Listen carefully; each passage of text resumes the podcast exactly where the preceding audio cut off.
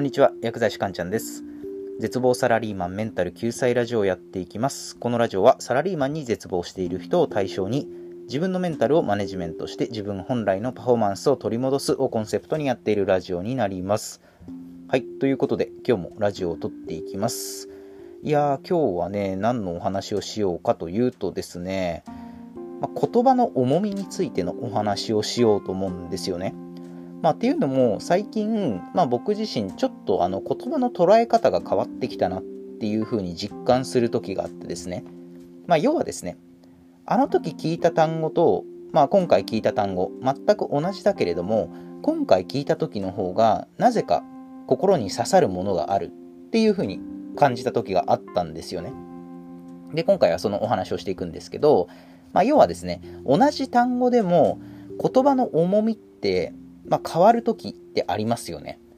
まあ、例えばじゃあそうですね、今パッと思い浮かばないんですけど、まあ、サッカーでもバスケでも、うん、じゃあディフェンスが大事とか言いますよね。ディフェンスが大事。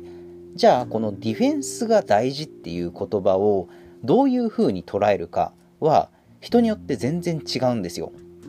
そう、ディフェンスが大事っていう単語は全く同じなんですけど、人によってディフェンスが大事の捉え方が全然違うんですよね。例えば、あ、ディフェンスが大事なんだ、ふーんぐらいで思う人もいれば、あとはそうですね、ディフェンス頑張れば、確かに失点はゼロに抑えられるよね。まあそうすれば、うん、試合に勝つ確率はね、かなり上がるよね。まあだからディフェンスは大事なんだよねっていう風に考える人もいれば、かたやね、えー、ディフェンスを頑張れば、まあ、チーム全体の雰囲気が変わって、それが結果、いいオフェンスにもつながるっていう風に、ディフェンスが大事という単語を捉える人もいるわけですよ。そう、なので、ディフェンスが大事っていう、そのね、文章としての、えーと、意味は全く同じなんですけれども、人によってどう受け取るかが全然変わってくるんですよね。で、今回一番伝えたかったのは何かというとですね、要はその言葉の重みに変化が生じている人っていうのは、成長している証拠なんですよね。言葉の重みに変化が生じている人は成長している証拠。どうですかね？皆さん言葉の重みに最近何かこう変化とかってありましたかね？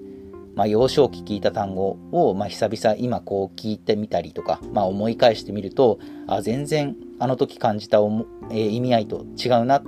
ていうふうに感じてることができているかどうかそこが一番大事なんですよね。まあ、例えばじゃあ小学生の頃ね挨拶は大事だよとか言われましたよね学校の先生に挨拶は大事まあ挨拶は大事ってまあそりゃそうだよなって思うと思うんですけど、まあ、例えば小学生の頃ねうんじゃあわかんないですけど、うん、小学校の教室に朝学校の先生が入ってきますよね。でその時に「おはようございます」って先生が言った時にまあちょっともごもごして「おはようございます」ってちゃんと返さなかったりすると何々くんちゃんと挨拶はしなきゃダメだよ。挨拶は大事だよっていうふうに、まあ、注意されたと思うんですよ。まあそういうことがある経験ある人、ね、いると思うんですよね。で、その時、まあ小学生のその時はね、挨拶が大事だよって言われたとしても、あ、挨拶が大事なんだ。じゃあ挨拶しなきゃな、ぐらいにしか思わなかったと思うんですよね。まあところがですね、大人になった今、挨拶は大事っていうその言葉の重みって多分全然違うと思うんですよ。まあ、特にね社会人の人なんかは挨拶ができないともう何もできないっていうことが体感で分かってるわけですよね。例えばじゃあ朝職場に出勤して「おはようございます」ってこう気持ちよく言えるか言えないかで全然違いますよね。要は職場の仲間とうまくコミュニケーションを取りながらちゃんと仕事ができるかどうかって意外とその入り口はもう挨拶が全てと言っても過言ではないわけですよね。挨拶ができない人っていうのはあああの人は挨拶ができない人なんだっていう風にもう捉えられてしまうんですよね。それが結果、まあ、だから仕事もできないんだよね、うん、だから暗いんだよねみたいな風に挨拶が基準になっていろいろとあれができないこれができないっていう風に紐付けされてしまうんですよ。まあ、それぐらい挨拶って実は社会人、まあ、社会人に限らずですけど、まあ、人とコミュニケーション人とつながりを持つえ上ではね、かなり重要な要素なんですよね。で、一方でやっぱ挨拶がちゃんとできる人、朝職場に着いた時に、みんなにね、気持ちよくおはようございますっていう風に言える人は、あ、あの人は挨拶ができる人なんだな、気持ちいい挨拶ができる人なんだなっていう風に捉えられて、まあいろいろコミュニケーションが円滑に進んで、仕事もうまくいったりとかするわけですよね。そうなので、まあ挨拶一つもそう、挨拶一つをとってもそうなんですけど、まあ挨拶が大事っていうその言葉の重みが、まあ小学生の頃と今とではね、全然変わってると思うんですよ。なので、その挨拶に限らずですけど、いろんな言葉の重みに変化が生じているかどうか、ここをね、やっぱりね、チェックしていく必要があるんですよね。そう、言葉の重みが、あの時感じたと、あの時聞いた時より全然重みが違うなって体感で感じる機会が多ければ、それはあなたがね、前に進んでる証拠なんですよね。そうなので、定期的にね、言葉の重みが変わっているかどうかチェックするといいです。